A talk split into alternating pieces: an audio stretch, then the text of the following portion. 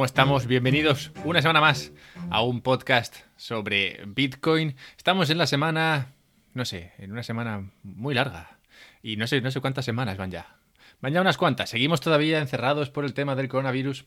Seguimos todavía viendo cosas muy extrañas en los mercados. Estamos hoy a día 21 de abril o 22 de abril y vimos ayer como, bueno, si lo visteis vosotros, yo desde luego sí que lo vi, vi como el petróleo pasaba a valer eh, menos no sé cuántos dólares, cosa que, bueno, francamente nunca, nunca había visto y pensaba que nunca, nunca vería. El petróleo era una cosa que que siempre veías subir y no, no esperabas verlo, verlo bajar. Si bien esto en realidad es contrario a, a lo que pienso ahora. Pues según, según, eh, según crece la demanda por algo y se mete más eh, capital a conseguirlo, es fácil que el dinero, o sea, que es fácil que el coste de ese, de ese activo, de ese commodity, baje. Pues al final es lo que ha pasado con todo. Recuerdo, bueno, no recuerdo porque no estaba ahí, pero recuerdo que se habla mucho, se hablaba mucho en los años 80, 70 de cómo tanta gente consumiendo cosas haría, acabaría con todos los recursos del planeta. Y se hizo una apuesta muy famosa entre dos economistas y ambos, y uno apostaba a que, a, que el precio de no sé cuántas, no sé, no sé cuántas materias primas subiría en los próximos eh, cinco años y el otro apostaba a que bajarían. Y, y, bueno, no era así exactamente, era un poquito más radical, pero vamos, pasados esos cinco años, las, eh, las materias primas bajaron a pesar de que había más gente, a pesar de que había más consumo, a pesar de todo esto, las materias primas bajaron, el coste de las mismas bajó. Y, es normal que el coste de las materias primas baje, por lo que digo, porque se mete capital, se meten recursos y al final el coste de sacarlas cuesta cuesta menos. Si hay demanda, las cosas se encuentran y por eso, por eso Bitcoin mola, porque por mucho dinero que le pongas no vas a sacar más.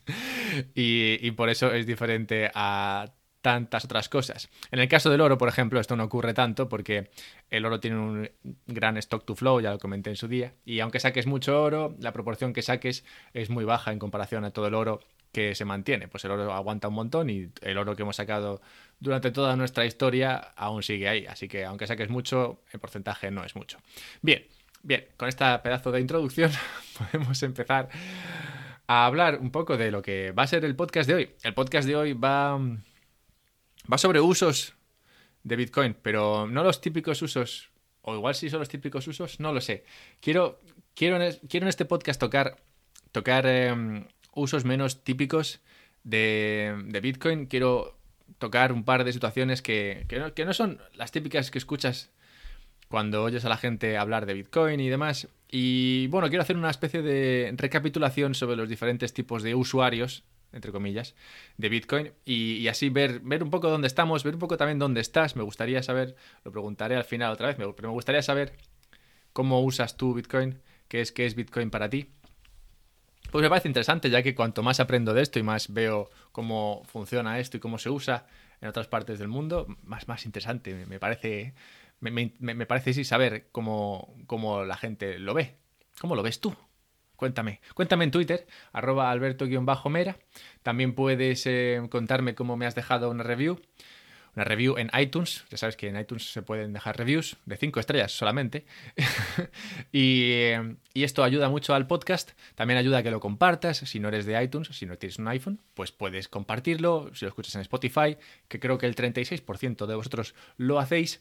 Y finalmente, otra forma muy, muy, muy, muy, muy importante de ayudar a este podcast a que siga funcionando y a que siga haciendo esto que tanto os gusta es um, el Patreon. El Patreon lo podéis encontrar en la descripción. Podéis invitar invitarme a una cerveza al mes y tan ricamente estaría tan feliz y, agradecido y todo eso. Además, para aquellos que sois capaces de contribuir al, canal, bueno, al canal, al, podcast, hay episodios extra.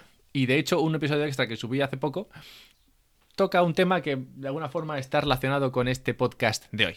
Bien, bien. Pues habiendo dicho todo esto, ¿qué tenemos en común? ¿Qué tenemos en común, chicos y chicas? ¿Cómo, cómo vemos eh, Bitcoin? ¿Lo veis, ¿Lo veis como yo? ¿O no lo veis como yo? Os voy a contar cómo lo veo yo. Para mí Bitcoin es, es un, dinero de verdad. Cosa que antes, digamos, no, había pensado. Nunca había pensado en el, dinero, como si hubiese diferentes tipos de dinero. Esto es un poco culpa de, bueno, de que según me fui interesando por Bitcoin, fui evolucionando en mi forma de verlo y fui aprendiendo y reestudiando economía. Yo ya estudié economía, pero la, economía que estudié era la economía keynesiana y todo eso que, que bueno, no va a ningún sitio. Ahora que he descubierto otras más interesantes, como la austriaca. Así que, total, descubrí los diferentes tipos, los diferentes tipos de dinero, descubrí cómo, cómo cualquier cosa podría ser dinero y que no depende de, de, una persona o de un gobierno decirte lo que es dinero y lo que no. Entonces empecé a descubrir eso, cómo, había diferentes formas de dinero y, y cómo Bitcoin era un dinero muy sólido. Sólido en términos de dinero es bueno, dinero que no es sólido no es tan bueno. Hay muchos tipos de dinero que no son tan buenos. Dinero, dinero venezolano, por ejemplo, no tan bueno. Dinero de Nigeria, las nairas, no tan bueno. Dinero dólar, mejor. Muy bueno, no, no muy bueno, pero es mejor. Hay diferentes clases de dinero, como digo. Bien, es importante para mí lo del dinero sólido y por eso, por eso veo Bitcoin como un dinero sólido y por eso para mí esto es muy, muy, muy importante.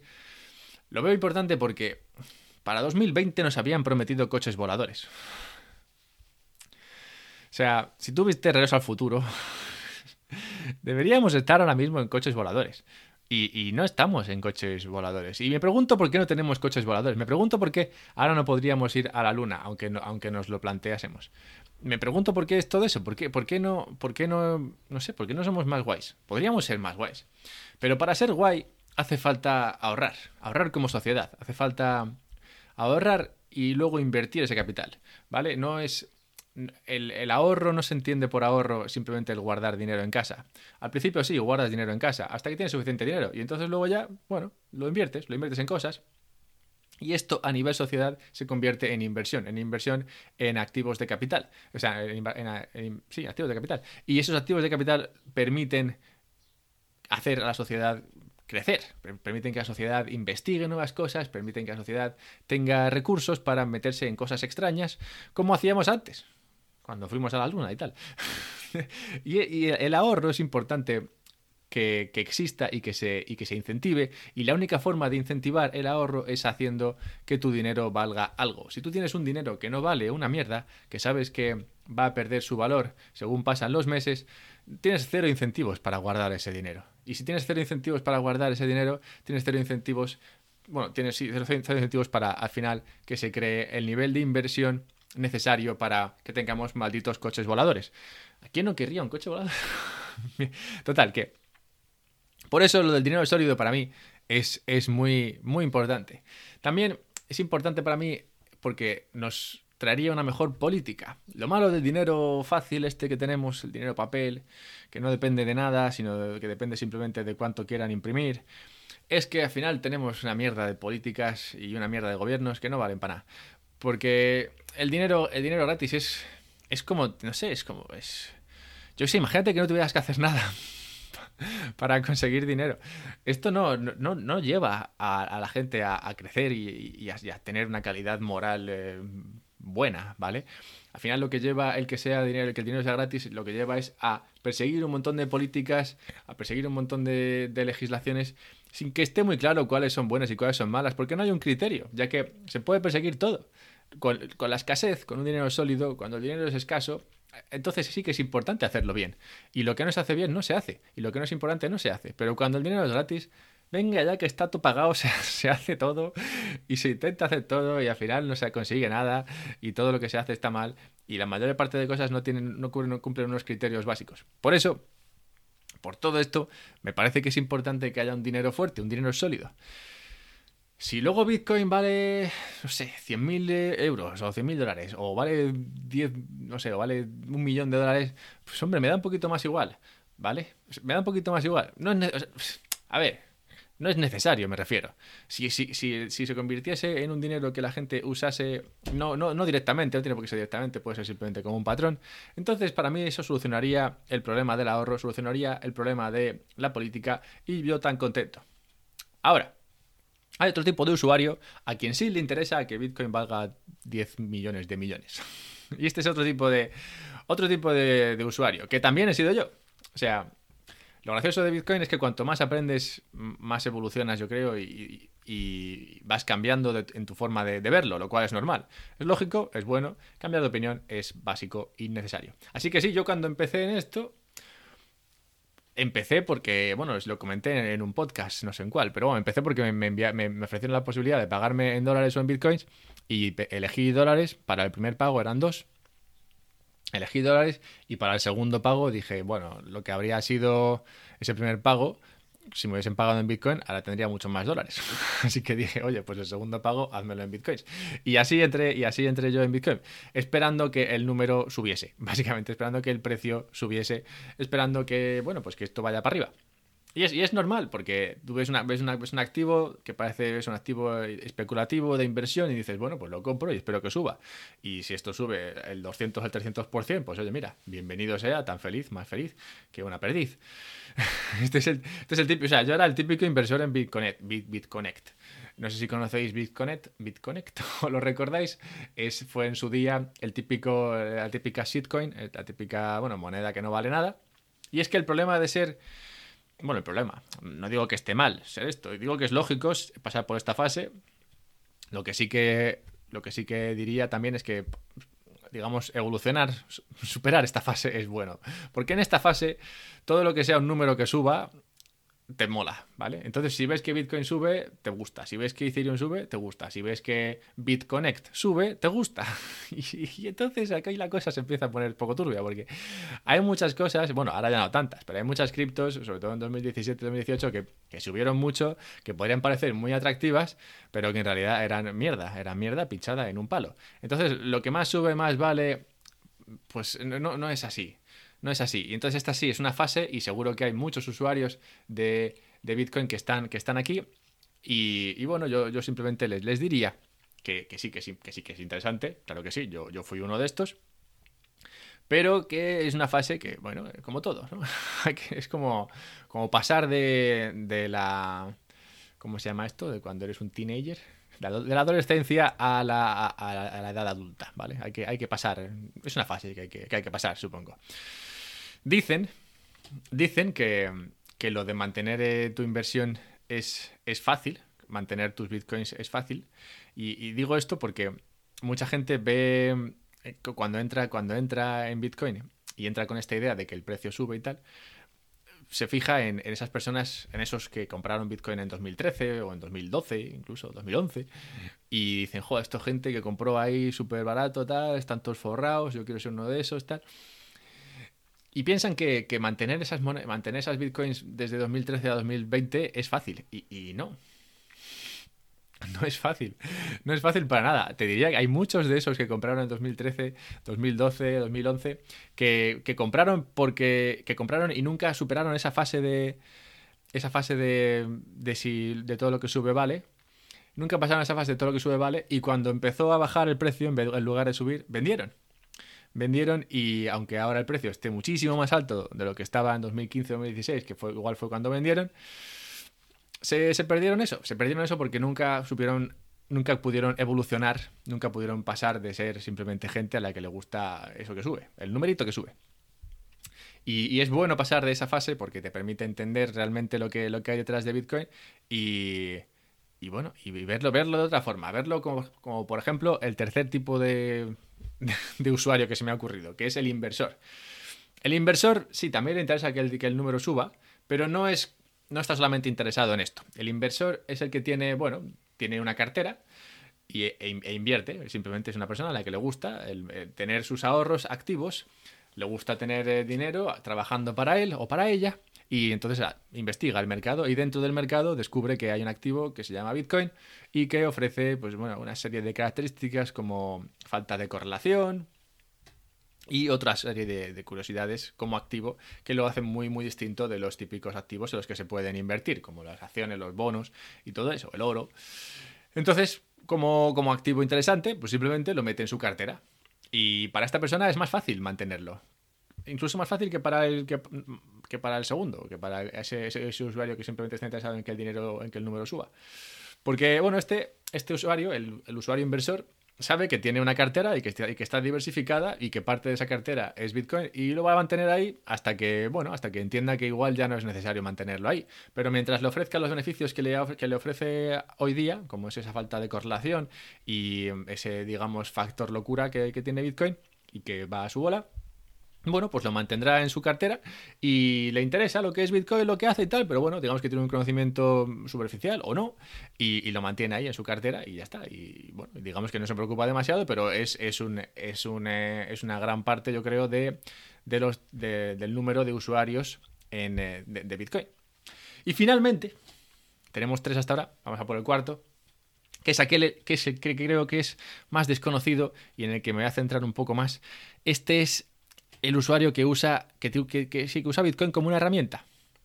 Lo cual es probablemente el uso más, más incomprendido de, dentro de Bitcoin. Sí, simplemente usarlo como, como una herramienta, cosa que, yo, bueno, yo, yo no, he, no he usado. Bueno, igual sí lo usé como una herramienta para recibir pagos alguna vez, pero por lo general no es algo que, use como herramienta. Pero es, es, tiene, es un uso muy, muy importante y sobre todo muy, muy geográficamente diversificado. Pues es, yo creo, el uso que más, más internacional. No es, no es protección contra inflación. Y esta es la primera cosa que, que a veces se entiende mal. Cuando se habla de, Bitcoin en países, eh, en países con monedas inflacionarias como Venezuela, Nigeria y compañía, muchas veces se habla de, o incluso Argentina, se habla de, de Bitcoin como, como una como un almacén de valor, que en lugar de tener la moneda que sea, en vez de tener el, el eh, peso argentino, creo que es, ¿no? O en vez de tener el, el bolívar venezolano, me parece que es, o la naira nigeriana, eso sí que lo sé, porque lo hice hace poco, ese podcast. En lugar de tener su moneda, tienen Bitcoin. Pero en realidad no, no, es este, no es esto muy común. No es, no es común que en estos países tengan eh, Bitcoin como almacén de valor. Es común que lo usen como herramienta, pero no que lo usen como almacén de valor. Y tiene sentido, porque al final, si tú estás en un país y tu moneda no vale un carajo, no te vas a cambiar tu moneda que no vale un carajo por una moneda, digamos, virtual y poco conocida y demás. Si puedes cambiarlo por algo, lo cambiarás por dólares. Porque el dólar sabes que te vale, te vale para muchas cosas, sabes que va a estar ahí, sabes que te da, la seguridad que es lo que estás buscando. Si tú estás, digamos, en una moneda, una moneda que te causa inseguridad, buscas seguridad, buscas dólares. Y entonces se usa, se podría usar, y de hecho se usa mucho, Bitcoin como herramienta para pasar de moneda mala a moneda buena. Esto se descubrió interesantemente en, en, Latinoamérica a, a raíz del apagón que sufrió Venezuela en 2019. En 2019 hubo un super apagón en Venezuela, duró unos cuantos días y, causó bueno, un apagón eh, masivo en casi todo, casi todo el país. Y durante ese tiempo en el que estuvo el apagón, se midió la cantidad de transacciones que se hicieron en Bitcoin y demás. Y claro, como no hay internet ni nada, bajó, bajó bastante la, la cantidad de transacciones que se hicieron, lógicamente. Ahora, se midió también las transacciones se midieron también las transacciones en los países alrededor de Venezuela. Colombia, México, Chile, Argentina, Ecuador, Perú, lo que quieras. ¿no? Se midió también ahí y al mismo tiempo que bajó, que bajaron las transacciones en Venezuela, bajaron en estos países. Lo cual ya no es tan lógico, porque estos países no tenían ningún apagón. O sea, estos países tenían internet, pero digamos, pero hacía, pero hicieron menos transacciones mientras que los, mientras que los venezolanos hicieron menos transacciones. Y entonces dices, bueno, ¿por qué, ¿por qué menos transacciones todos cuando el apagón solamente influyó a, Venezuela? Y la razón es que Bitcoin se usa y si, bueno, se usó en ese momento, bueno, se usa y, se, usa hasta hoy, se usa como lubricante, como lubricante para permitir las transacciones entre moneda venezolana y otras, y otras monedas de, de otros países de Latinoamérica. En plan, si tú quieres sacar dinero de Venezuela o quieres meter dinero en Venezuela, es muy difícil por esos controles que, metió el país y demás. Aunque ahora se han relajado y todo eso, lo hablaré, lo comentaré esto un poco al final. Pero bueno, en un momento dado, los, controles del gobierno para mover moneda, Bolívar dentro de Bolívar fuera, o cambiar moneda de Bolívar a otra, a otra divisa, era muy difícil. De modo que se usaba Bitcoin para meter dinero en Venezuela y para sacar dinero de Venezuela. Por ejemplo, si tenías, estabas, en Venezuela y querías meter dinero en, eh, en, una, en una, cuenta de dólar eh, para, para, financiar para meter dinero en tu PayPal en dólares, por ejemplo, y luego poder y luego poder y luego poder, por ejemplo, suscribirte al Patreon y mandarme un poco de, de, de eso de, de bienestar mensual y esto lo tienes que hacer a través de PayPal y tú solamente tienes Bolívar, pues claro, puedes vender tus Bolívares por Bitcoin, luego tus Bitcoins por dólares y meter tus dólares en PayPal y luego tus, tus dólares en PayPal enviármelos a mí, ¿ves? Así es como podrías desde Venezuela hacerte suscriptor del Patreon. Pero, pero claro, lo que no se puede, o ahora igual sí se puede, pero no se podía hasta hace, hasta hace bien poco, era cambiar fácilmente esos bolívares por, por dólares. De modo que se usa, el, se usa Bitcoin aquí como herramienta para pasar de una a otra. Es como una especie de mini patrón Bitcoin instaurado ahí en Latinoamérica, lo cual me parece brutal, súper interesante y me gustaría vosotros, amables, eh, amables eh, oyentes latinoamericanos, que me escribieseis por Twitter para contarme experiencias si las tenéis. Pues me parece muy interesante y quiero entrevistar a alguien sobre este tema. Ah, bien, vale. En cualquier caso, esto, esta situación no fue muy duradera. Esta situación, bueno, no, no el apagón, me refiero a la situación en la cual Bitcoin tenía que usarse sí o sí para esos intercambios entre monedas, para, para que esa gente que está fuera de Venezuela mandase dinero a su familia en Venezuela, o para esa gente que está en Venezuela sacase dinero de Venezuela y lo mandase a no sé dónde. Esto no fue, no fue algo que, durase mucho en el tiempo, pues como digo, recientemente se, se, relajaron esos controles de divisa, no sé cómo de fácil es ahora, pero sí que sé que han bajado esas transacciones a través de, a través de Bitcoin, lo cual da una idea de que Bitcoin es una especie de Bitcoin es una especie de Batman que, va ahí donde, donde ocurre el mal y, digamos, acaba con los, con los malos. Pues sí, si la, situación, si la situación en tu país es tal que te impide mover dinero fácilmente, entonces dices, bueno, uso Bitcoin y a tomar por saco. o sea que es, que es, muy, es muy interesante este uso, este uso como herramienta de Bitcoin. Como digo, en ese, en ese episodio extra que acabo de subir al Patreon, hablo de Paxful, en Venezuela usan local bitcoins mayoritariamente, aunque igual se están pasando también a, Paxful. Hablo de Paxful y cómo lo usan usuarios nigerianos viviendo, emigrantes nigerianos en Estados Unidos para enviar dinero a Nigeria. O sea que cada vez que hay una persona en apuros, también es una especie como el equipo A. Si hay una persona en, apuros en algún lugar del mundo, Bitcoin está ahí para ayudarles a enviar dinero a su casa o a lo que sea. Es, un gran, es un gran anuncio. Así que sí, el usuario que usa Bitcoin como herramienta es un, es un gran tipo de usuario y es muy, muy interesante y probablemente tienen unas grandes historias que contar al respecto de, este tipo de, uso.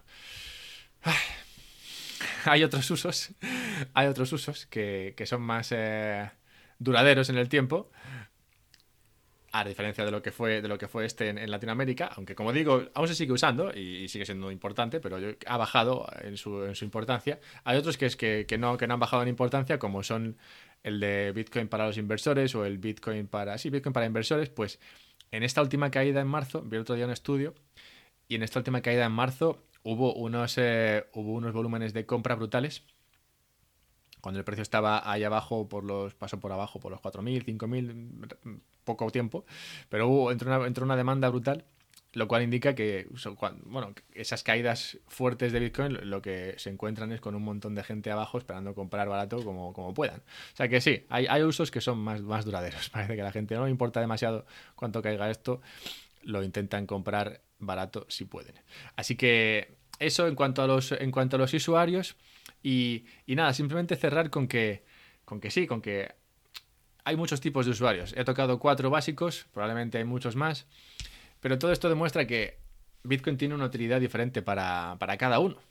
Es un sueño diferente para cada uno. Para mí, por ejemplo, lo he comentado antes, lo que yo sueño que sea o que, o que, o que significa Bitcoin para mí y la utilidad que tiene, que tiene para mí.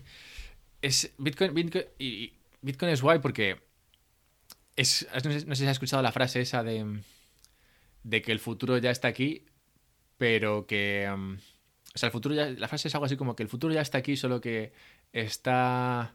Está... Um, vamos, que, se, que, que, no está, que no está aquí para todos. Que, que, digamos, llega a unas personas antes que a otras. O sea, que el futuro ya está aquí, solo que no todos tenemos acceso, acceso a él. Lo que quiere decir esta frase es que hay gente hoy día viviendo como la mayoría de gente vivirá dentro de 10 años.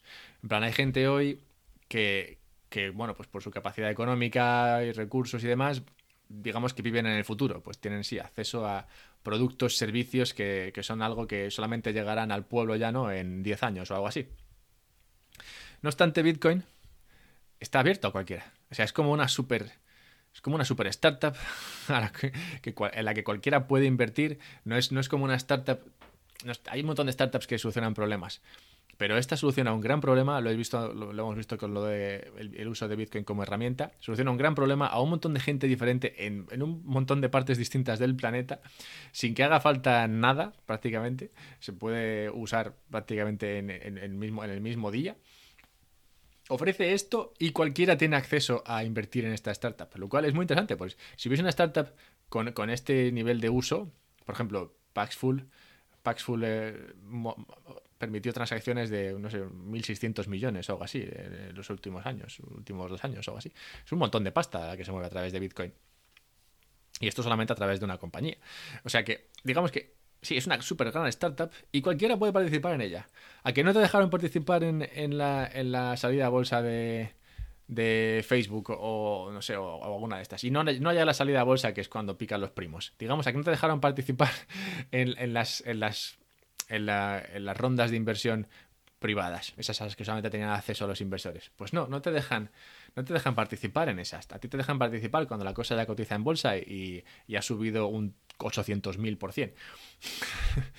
Pero Bitcoin no, Bitcoin cualquiera puede, puede, puede invertir en ello. Y, es, y es muy interesante. Así que sí, me gustaría saber, para cerrar, me gustaría saber qué significa Bitcoin para vosotros. Si tenéis un segundo, me lo podéis comentar ahí por Twitter. También podemos hablar de esto en mi Patreon. Sabéis que podéis encontrar, podéis suscribiros en cualquier momento. Está el enlace en la descripción. y ahora es cuando sí, podéis, eh, podéis hacer todo eso, aparte de, como digo, la review en iTunes, no se os olvide, compartirlo con vuestros amigos y amigas confinados hoy día debido al coronavirus. Y, y si también, y también quería preguntaros si tenéis, si a mis oyentes latinoamericanos, si tenéis alguien que, sea como muy interesante o a quien sigáis en, términos de, en temas de economía y demás, mercados. Si me podéis recomendar algún perfil que, pueda entrevistar, pues eh, también, también lo tendré en cuenta. Estoy buscando a alguien a quien entrevistar de Latinoamérica. Y, nada, pues eh, con todo esto, muchas gracias. Esperando escuchar de vosotros todo esto que os he preguntado hoy, que es el podcast seguro en el que he pedido más cosas. Así que espero que sea que haya una conversación después de esto. Muchas gracias y hablamos la semana que viene, que tengo un par de temas ahí que quiero compartir. Un abrazo y a mantenerse sanos.